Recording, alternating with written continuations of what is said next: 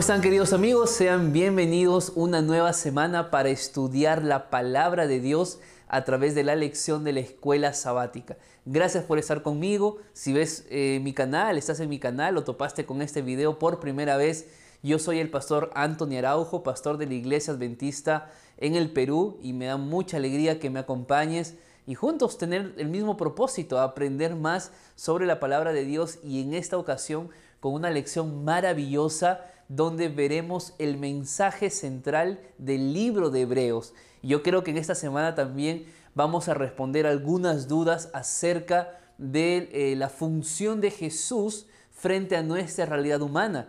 La verdad es que esta lección está maravillosa, maravillosa. Yo creo que Dios permitirá que seamos una vez más bendecidos. Y gracias también a todos los que comentan semana a semana Estoy orando por ustedes, por las personas que me están escribiendo. Gracias por sus mensajes. Y como dijimos la semana pasada, Dios nos ayude a perseverar hasta el fin. Y gracias también por unirte a mi comunidad, a mi canal. Y si aún no lo has hecho, ¿qué esperas? Vamos, solamente dale clic allí en el botón de suscribirse, no te toma ni un segundo. Y de esa forma podrás estar eh, te, te, llegarán las notificaciones cada vez que nosotros subamos un nuevo video aquí al canal. Bienvenido. Vamos a hacer una oración. Vamos a pedir a Dios su bendición en este estudio de la Biblia. Padre que estás en el cielo, muchas gracias Señor, porque tu amor nos sostiene cada día. Tu misericordia Señor nos impulsa a amarte cada día más. Y hoy que vamos a estudiar tu palabra, el libro de Hebreos, un libro maravilloso, queremos Dios que podamos encontrarte en cada página de este libro que cada texto que hoy leamos podamos entender el gran amor que tú tienes para nosotros tus hijos. En el nombre de Jesús oramos. Amén, Señor. El día domingo de la lección lleva por título Jesús es nuestro Rey. Algunos se preguntarán y dirán, Pastor, ¿por qué Jesús vino a morir por nosotros para arrebatarle al diablo el mundo? ¿Acaso el mundo no, es de Dios? ¿Acaso eh, la creación no le pertenecía a Dios? ¿Por qué, por qué tuvo que eh, venir a este mundo a arrebatarle al diablo? Bueno, lo que pasa es que cuando Dios crea a Adán y a Eva, Dios los coloca como los gobernadores de este mundo.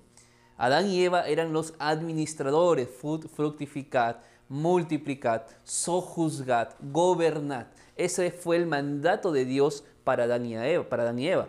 Lamentablemente, con la entrada del pecado, Satanás tomó lugar mejor dicho, Satanás le quitó ese lugar que tenía Adán, que tenía Eva. Y ahora el diablo pasó a poseer todo el mundo. Y lo vamos a leer aquí. Así que acompáñame con tu Biblia en el libro de Juan capítulo 12, versículo 31, que nos dice así. Ahora es el juicio de este mundo. Ahora el príncipe de este mundo será echado fuera. ¿Te das cuenta? Aquí vemos a Satanás catalogado como el príncipe de este mundo. Y no es el único texto, también está allí en Juan 14:30 y Juan 16:11. Lo cierto es que cuando Jesús muere en la cruz, Jesús recupera todo aquello que Satanás nos había arrebatado. Por eso la muerte de Cristo es muy importante. Ahora, el libro de Hebreos, en el capítulo número 1, en el versículo 5 al 14, hay una gran lección que nosotros tenemos que aprender acerca de Jesús. Jesús es nuestro rey, rey de reyes y señor de señores. Aquí hay una palabra que a mí me gustaría que podamos entender y que la lección nos presenta. La lección nos habla acerca de la entronización del Hijo. Cuando tú lees, yo no lo voy a leer aquí, pero quiero que tomes nota de esto y, e investigues un poquito. Apocalipsis 4 y Apocalipsis 5. Estos dos capítulos que escribe Juan habla acerca de la entronización de Jesús. Cuando Jesús asume el trono, cuando Jesús se sienta a la diestra del Padre. Tú vas a encontrar allí en, Apocalipsis 4 y 5 toda la ceremonia que Jesús recibió y todos los eh, la adoración que Jesús recibió por parte de los ángeles, por parte de los 24 ancianos, por parte de los cuatro seres vivientes, cuando Jesús sube al cielo luego de haber cumplido su función aquí en la tierra. Es maravilloso todo esto. Entonces, en ese sentido, Hebreos capítulo 1, 4 en adelante o 5 en adelante, estos versículos se organizan en tres partes. Número 1, podemos ver a Dios adoptando a Jesús como su hijo real. Interesante, ¿verdad? Dios adopta al hijo como un hijo real. Y es por eso que en ese, en ese término de adopción vemos una segunda característica de esta entronización. Y está justamente en el versículo número 6 y versículo número 8, donde vemos que como ya, era, ya fue adoptado por el Padre como un hijo real, el mandato es el siguiente, versículo 6.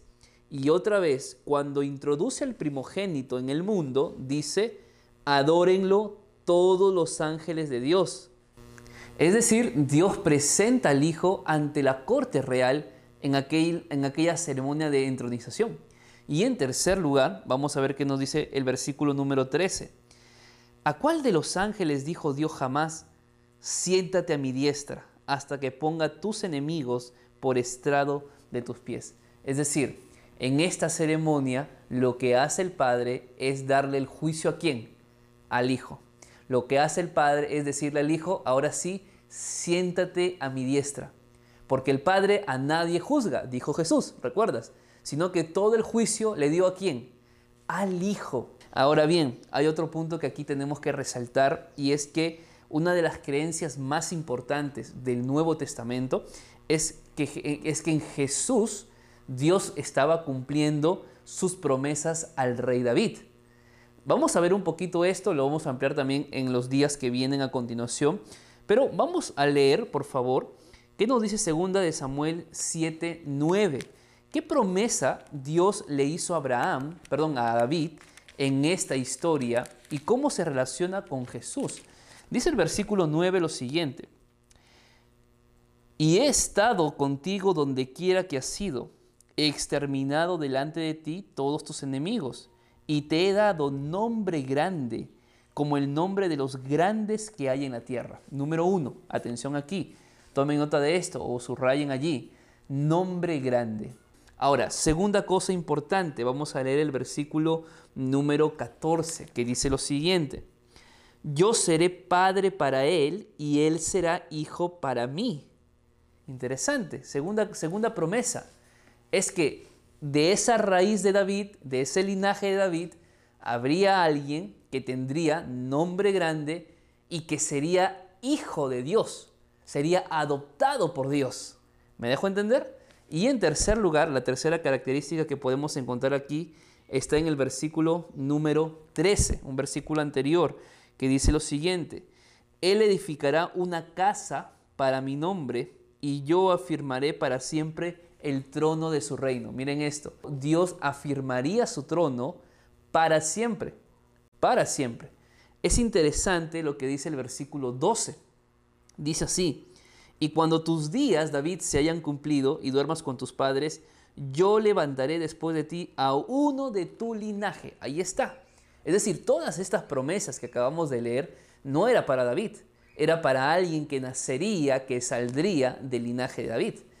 Y cuando leemos Hebreos capítulo 1, versículo 4, dice lo siguiente, hecho tanto superior a los ángeles cuanto que heredó más excelente nombre que ellos.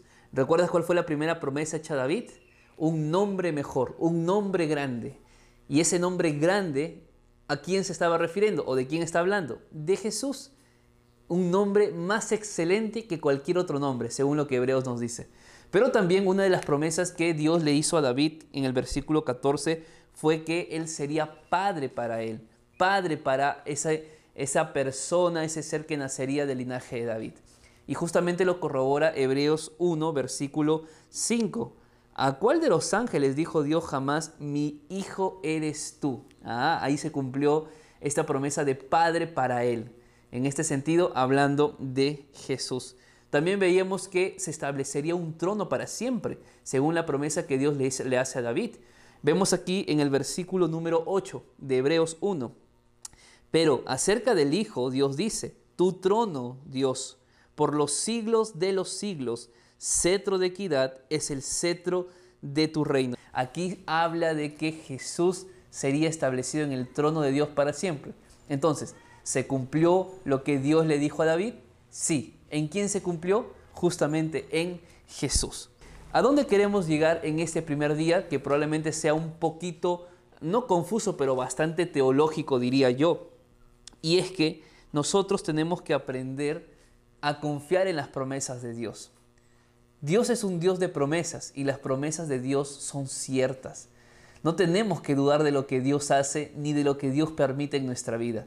Si Dios lo dijo, Dios lo hará. Tienes que esperar, tienes que confiar, porque Dios jamás defraudará. Así que quédate con esta promesa de cómo las promesas bíblicas dadas a David se cumplieron en Jesús. Esas mismas promesas de paz, de esperanza, de sanidad, de restauración, Cristo también nos ofrece a nosotros y en su momento tendrán su cumplimiento. El día lunes de la lección lleva por título Jesús es nuestro mediador. Un concepto interesante en la teología del Antiguo Testamento es que este rey davídico al mismo tiempo representaría a la nación ante Dios. Es decir, el rey davídico se convertiría en un mediador ante Dios. Eso nos dice la teología del Antiguo Testamento. Y claramente tuvo su cumplimiento. Tú vas a encontrar en el día lunes varios textos bíblicos donde se promete al pueblo de Israel un rey davídico, un rey del linaje de David. Vamos a ver algunos textos para entender. Primero leemos Éxodo 4:22. ¿Qué es lo que nos dice aquí la palabra de Dios? Entonces dirás al faraón, Jehová ha dicho así, Israel es mi hijo, mi primogénito. La primera promesa que se hace al pueblo es que Israel sería hijo de Dios, ¿verdad? Segunda promesa, vamos a leer ahora Deuteronomio capítulo 12, versículo 10. Pero pasaréis el Jordán y habitaréis en la tierra que Jehová vuestro Dios os hace heredar. Él os hará descansar de todos vuestros enemigos de alrededor y habitaréis seguros. Esta segunda promesa nos dice de que Israel descansaría de la opresión de los enemigos, de las batallas contra los enemigos. Bueno, es una buena promesa, ya que Israel constantemente vivía en guerras. Ahora, vamos a ver otra promesa que se le hace a Israel. Vamos a leer Deuteronomio 12, versículo 13 y 14, que dice lo siguiente. Cuídate de no ofrecer tus holocaustos en cualquier lugar que veas, solo en el lugar que Jehová escoja en una de tus tribus ofrecerás tus holocaustos y allí harás todo lo que yo te mando.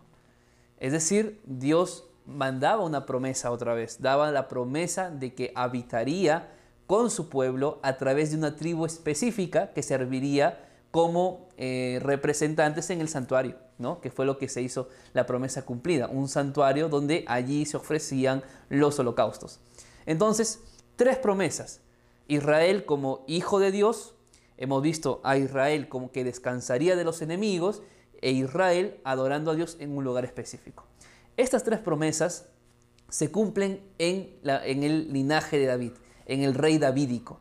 Y está justamente en 2 Samuel 7, vamos a leer qué nos dice el versículo número 12 al 14 para entender cómo se cumplen estas promesas. Dice lo siguiente.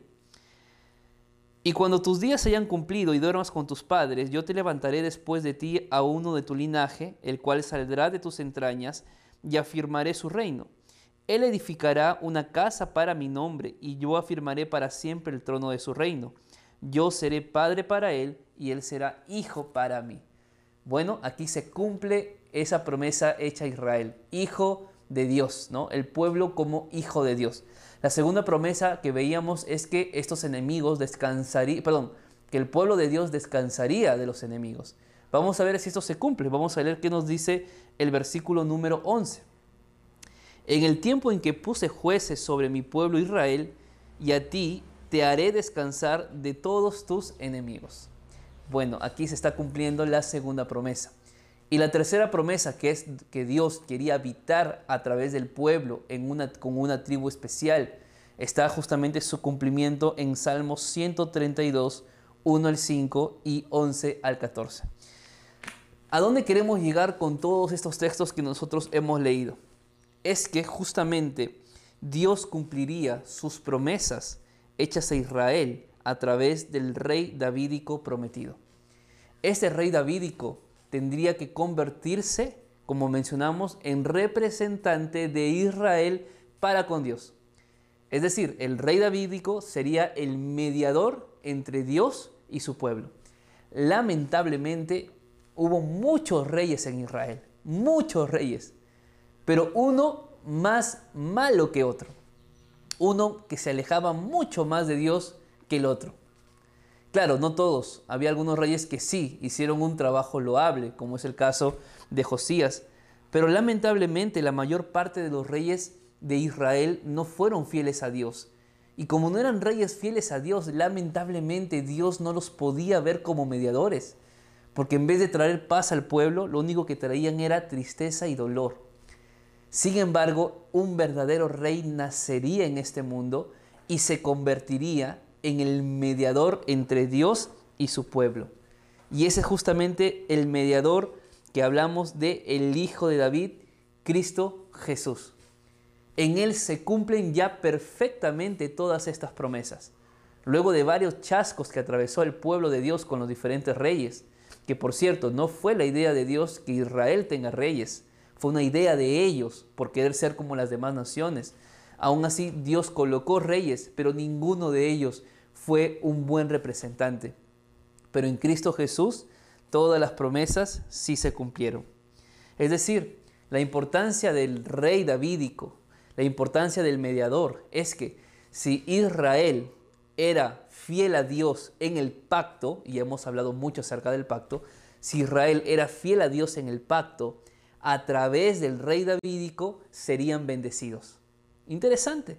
Pero si Israel no era fiel a Dios en el pacto, no había forma de recibir bendiciones. Es por eso que lamentablemente el pueblo fue de cautiverio en cautiverio, de guerra en guerra, destrucción tras destrucción, porque era un pueblo infiel. Pero en Jesús nosotros podemos no solamente descansar, en Jesús no solamente nosotros podemos ser llamados hijos de Dios, sino que en Cristo Jesús nosotros podemos ser bendecidos por Él recibir las promesas de Él, siempre y cuando tú y yo seamos fieles a Dios. Yo pregunto entonces, ¿eres fiel a Dios en el pacto? ¿Eres fiel a Dios guardando su ley? ¿Eres obediente a Dios y amas a Dios de todo corazón? Porque muchas veces nosotros queremos, sí, bendiciones, queremos recibir las promesas, pero muchas veces no queremos ser fieles a Dios. El día martes de la lección nos presenta ahora a Jesús como nuestro defensor. El pueblo de Dios por muchos años era guiado, era gobernado por los jueces, ¿verdad? Y ahí está justamente el libro de los jueces. Lamentablemente Israel buscaba algo más que jueces. Israel buscaba reyes para parecerse a las demás naciones. Vamos a ver qué nos dice la Biblia en 1 Samuel 8, 19 y 20. Y vamos aquí a leer expresamente el pedido que hace el pueblo de Israel. Pero el pueblo no quiso oír la voz de Samuel y dijo, no, habrá un rey sobre nosotros y seremos también nosotros como las demás naciones. Nuestro rey nos gobernará, nuestro rey saldrá delante de nosotros y hará nuestras guerras. Qué interesante, ¿no? Israel claramente había visto pues en las demás naciones cómo sus reyes salían a las batallas, cómo sus reyes los representaban, ¿no? No es que los jueces hayan sido malos, todos, no todos. Lamentablemente los hijos de Samuel sí habían cometido varios errores, pero Israel quería ser uno más del montón. Cuando Dios había llamado a Israel para ser diferente, para ser una luz especial, para ser la luz que alumbra el mundo, no para parecerse a los demás.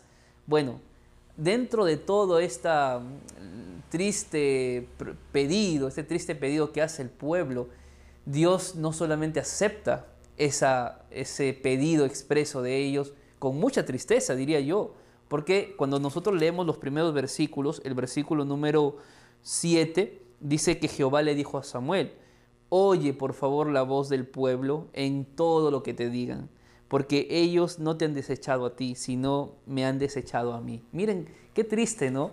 Después de que Dios había trazado un plan maravilloso para el pueblo y que el pueblo ahora pues venga con otras cosas, qué triste es que cuando nosotros muchas veces cambiamos los planes de Dios y desechamos a Dios. No lo decimos expresamente. Israel no dijo no quiero a Jehová, pero al cambiar el plan de Dios y colocar su propio plan, estaba desechando a Dios. Cuidado con hacer eso también nosotros, queridos amigos.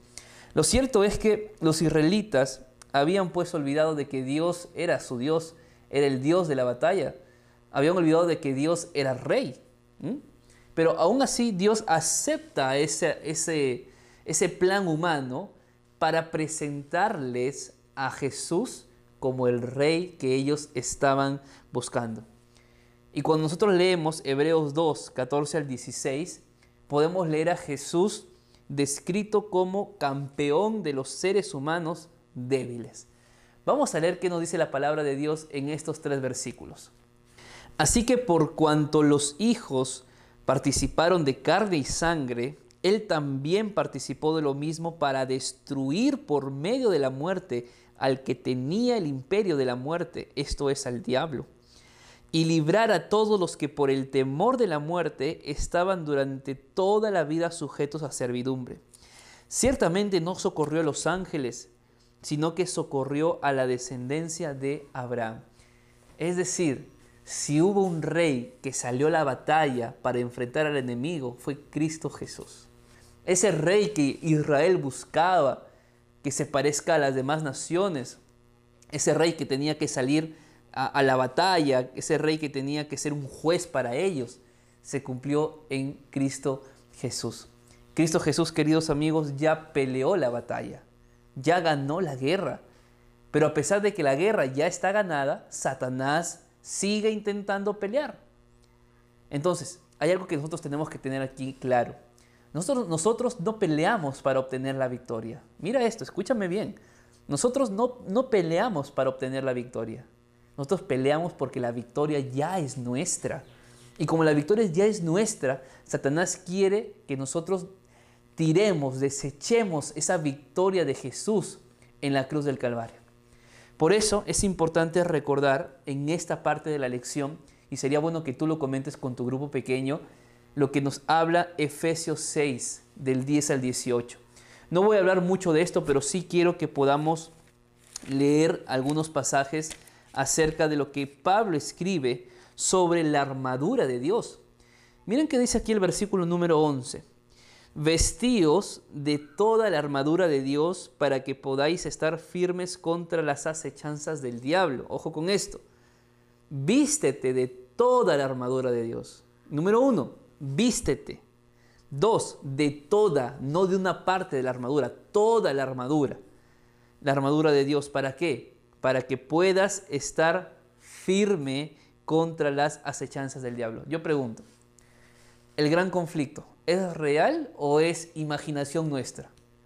Es real. Entonces, si la lucha es real, el entrenamiento tiene que ser real, hermanos. Yo no sé si aquí me escucha alguien que, estuvo en el ejército, que sirvió a su patria. Me gustaría leer en los comentarios un poco de su historia. ¿Por qué? Porque un civil, para que pase a ser un soldado, cambia muchas cosas. Eh, yo tengo mi padre que es policía, por ejemplo. Tengo amigos que han, han servido en el ejército, en grupos especiales de la policía. Y cuando tú conversas con ellos, es interesante, yo los conocí antes como amigos, ¿no? Miembros de la iglesia que jugábamos, que éramos jóvenes, que reíamos, pero ahora cambió, ¿no? Su postura, su forma de hablar, su forma de, conversar, porque lo que hace el entrenamiento es pasar a, una persona de ser un, un civil ahora a ser un soldado. Entonces, amigos, estamos en una guerra y muchos estamos aquí en la guerra espiritual como simples civiles, expectando ¿no? cómo Satanás nos sigue destruyendo, cómo Satanás nos sigue haciendo caer en la tentación. Hermanos, si la lucha es real, si el diablo es real, si el gran conflicto es real, nuestro entrenamiento tiene que ser real. ¿Y cómo es real el entrenamiento?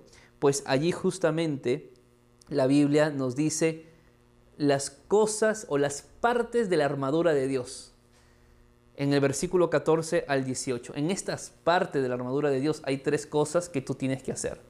Porque Pablo dice calzado en los pies para predicar. ¿Sabes cómo te preparas para la guerra espiritual? Predicando, hablando a otros acerca de Dios. Amigos, no puede ser posible que tengamos tantos años dentro de la iglesia y ni una persona hemos tenido los pies de Cristo. De verdad, no es posible significa de que no estamos siendo vestidos completamente o no nos queremos vestir completamente de la armadura de Dios. Otra parte de la armadura que es importante, la palabra de Dios, que es la espada del Espíritu. leer la Biblia, estudiarla, meditarla, guardarla en el corazón, practicarla. Si no, somos simples civiles. Y otro, versículo 18, orar en todo tiempo. Amigos, la oración, el estudio de la Biblia y la predicación es lo que a nosotros nos toca hacer en este gran conflicto. ¿Está bien? Así que bueno, habría mucho más que hablar de esto, pero tenemos que ponernos la armadura de Dios en este tiempo, en este tiempo tan difícil. Llegamos al día miércoles de la lección, lleva por título Jesús nuestro sumo sacerdote.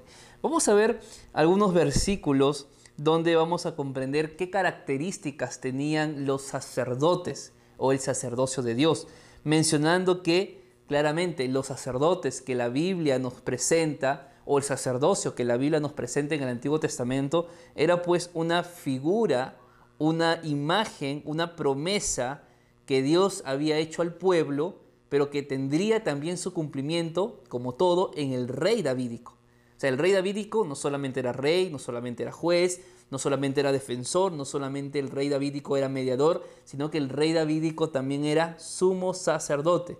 Sacerdote para siempre según la orden de Melquisedec, según lo que nos dice Salmos 110, versículo 4. Veamos entonces qué características tenía el sacerdote. Así que vamos a leer Malaquías capítulo 2, versículo 7, que dice así. Porque los labios del sacerdote han de guardar la sabiduría, y de su boca el pueblo buscará la ley, porque es mensajero de Jehová de los ejércitos. ¿Cuántas características encontraste aquí? ¿Mm? ¿Puedes leerlo otra vez? Yo encontré tres características. Número uno, el sacerdote es una persona sabia. Y la sabiduría se obtiene cada vez que nosotros pasamos con Dios tiempo de calidad. La sabiduría no cae del cielo porque cae. Tenemos que buscar esa sabiduría. Y el, y el, principio de la sabiduría, ¿qué es? El temor a Jehová. Segunda característica es que el sacerdote sería una persona que conocería la palabra, que conocería la ley. Y no habla de los diez mandamientos, habla en general de la Torá, de la escritura en general. Sería una persona que conozca la palabra, que conozca la escritura. Y en tercer lugar, el sacerdote se convertiría en un mensajero de Dios. Y vamos a leer un texto más que es Hebreos capítulo 5, versículo 1 al 4, que nos dice lo siguiente. Porque todo sumo sacerdote es escogido de entre los hombres y constituido a favor de los hombres ante Dios, para que presente ofrendas y sacrificios por los pecados él puede mostrarse para, paciente con los ignorantes y extraviados, puesto que Él también está rodeado de debilidad, por causa de la cual debe ofrecer por los pecados, tanto por sí mismo como también por el pueblo. interesante, ¿verdad? Todas las funciones que el sacerdote tenía que cumplir. Sacerdotes importantes, interesantes, privilegios, diría yo, pero al mismo tiempo responsabilidades ser mediadores entre Dios y el pueblo, ofrecer sacrificios por sus pecados y, por los pecados del pueblo. Además de ser personas con, que hablen con sabiduría, personas que puedan conocer la ley, que puedan bendecir al pueblo y muchas cosas más. Ahora, es interesante de que este sacerdocio que se implanta en la Biblia ya pasa a ser simplemente para unos cuantos, porque cuando nosotros leemos Primera de Pedro, capítulo 2, versículo 9, nosotros podemos darnos cuenta allí de que Dios dice, porque vosotros sois linaje escogido y qué más, real sacerdocio. Qué interesante. Es decir, nosotros ahora, el pueblo de Dios, aquellos que hemos salido de las tinieblas a la luz admirable, nos convertimos en qué? En el real sacerdocio de Cristo. Claro, no es que vamos a ser pues mediadores en este momento entre Dios este, y la iglesia, porque claramente Jesús es el mediador. Pero sí nosotros, como dice la lección, nosotros somos llamados a poder traer a esas personas que no conocen a Cristo a que conozcan al Dios verdadero. Ahora bien, una característica interesante de los sacerdotes bíblicos o del sacerdocio que presenta la Biblia es que ellos tenían acceso al santuario. Ellos tenían acceso a la presencia de Dios. Mira esto. Y nosotros como iglesia, amigos, tenemos ese acceso libre para con Dios. Nosotros, como dice la lección, los sacerdotes podían acercarse a Dios en el santuario. Hoy también podemos acercarnos a Dios confiadamente a través de qué? A través de la oración. Amigos, Dios nos invita a que presentemos nuestro cuerpo como un sacrificio espiritual. Dios nos invita a que nosotros podamos reflejar el carácter de Él aquí en la tierra para, los que, para con los que no conocen a Cristo. Eso es para nosotros ser, ser real sacerdocio. La pregunta es, ¿qué tan buenos sacerdotes estamos siendo en este tiempo? Tú si eres padre de familia, tú eres sacerdote de tu hogar. Si tal vez eh, has olvidado esta función, has dejado de orar por tus hijos, has dejado porque tu familia encuentre la paz espiritual, la comunión con Dios, tienes que retomar eso, querido padre, querido anciano, querido líder, porque tú eres sacerdote del hogar. Así que recordemos qué funciones cumplían los sacerdotes que hemos leído, porque tú y yo somos real sacerdocio. Bien, estamos llegando casi al final de la lección, entramos ya al día jueves y ahora veremos a Jesús como mediador de un mejor pacto. ¿no? Aquí entramos a un tema tan lindo que es el tema del antiguo pacto y el tema del nuevo pacto. Vamos a resumir esto antes de leer el texto bíblico, porque es importante que nosotros tengamos claro qué es el antiguo pacto y qué es el nuevo pacto. Entonces, a mí me pareció muy interesante lo que el autor de la lección, el doctor Félix Cortés, nos dice aquí. Está muy claro lo que es el antiguo pacto y el nuevo pacto y me gustaría pues leerlo de forma textual. Así que toma tu lección, vamos a leer eh, la primera parte del día jueves que dice lo siguiente. Hebreos 8 al 10 se centra en la obra de Jesús como mediador de un nuevo pacto. El problema con el antiguo pacto es que era solo un presagio de las cosas buenas que vendrían. Sus instituciones fueron diseñadas para prefigurar ilustrar la obra que el Mesías habría de hacer en el futuro. Así los sacerdotes prefiguraban a Jesús, pero eran mortales y pecadores. No podían ofrecer la perfección que Jesús ofrecería y ministraban en un santuario que era una figura y sombra del santuario celestial. El antiguo pacto era simplemente una imagen del real pacto, no que vendría, porque siempre fue ese nuevo pacto. Mejor dicho, la salvación siempre fue por la gracia de Dios. El problema con el antiguo pacto es que, y lo vamos a ver en la Biblia, es que el pueblo de Dios se aferró tanto a los ritos ceremoniales, a las fiestas, se, aferró tanto a los sacrificios de corderos que pensaron de que eso les traía salvación. Vamos a leer el versículo número 8 al 12, que dice así. Pues reprendiéndolos dice, vienen días, dice el Señor, en que estableceré con la casa de Israel y la casa de Judá un nuevo pacto. Yo voy a parar aquí para explicar lo siguiente. Estas palabras son, es el texto que está escrito en Jeremías capítulo 31, versículo 31. El pueblo de Dios estaba completamente perdido. El pueblo de Dios estaba completamente alejado de su Creador en adoración a, en adoración a ídolos, en costumbres y fiestas paganas. Entonces, estas palabras de que Dios dice, van a llegar día o va a llegar un día en el que yo voy a establecer un nuevo pacto, Dios lo dijo antes de que Israel entrara en el cautiverio. ¿Para qué? Para que cuando termine su cautiverio y vuelvan nuevamente a su nación, a su país, el pueblo venga con un corazón transformado. Porque se dio cuenta de que el, de que el pacto que habían colocado no funcionaba.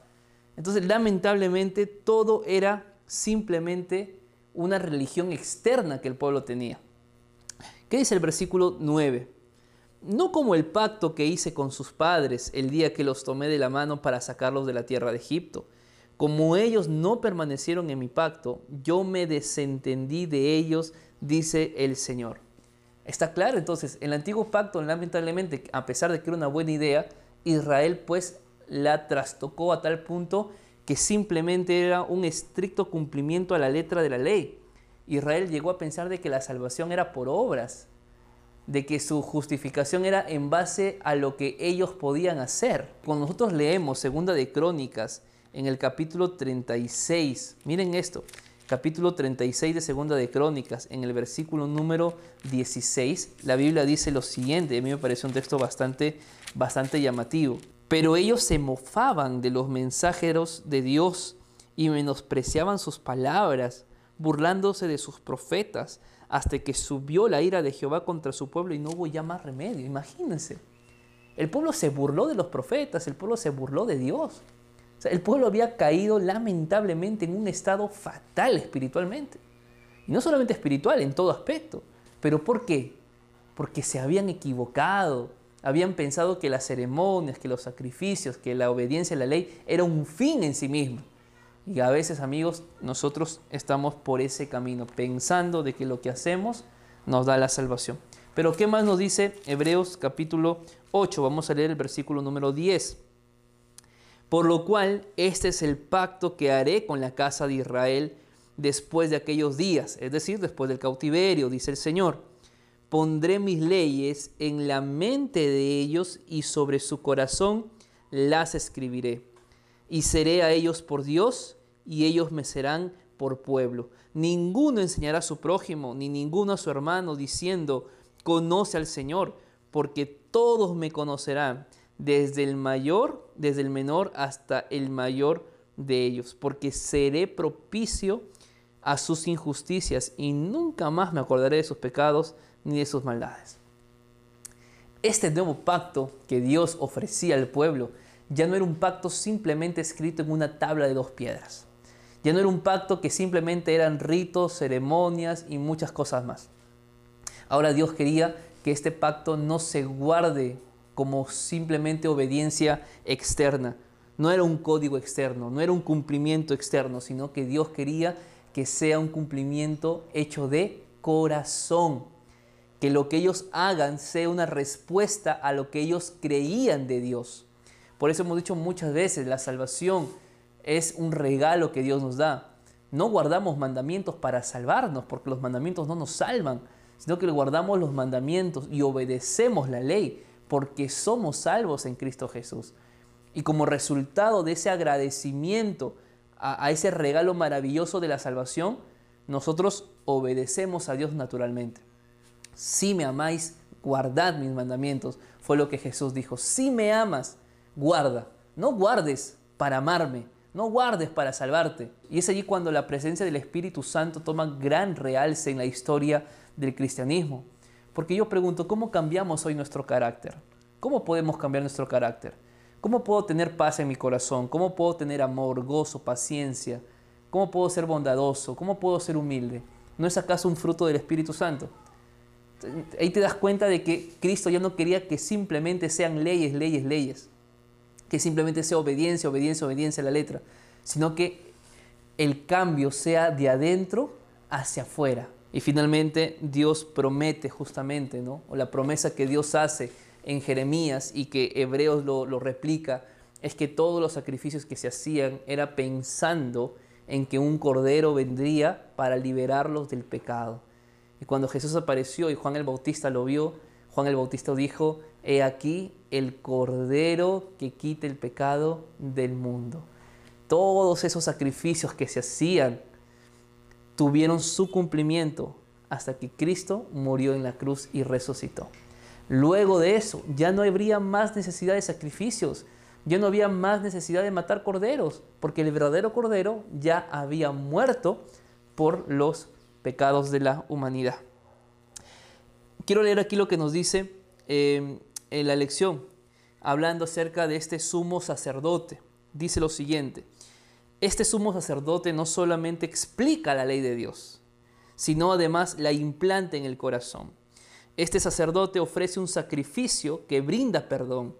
Este sacerdote nos limpia y nos transforma. Transforma nuestro corazón de piedra en uno de carne. Nos crea de nuevo.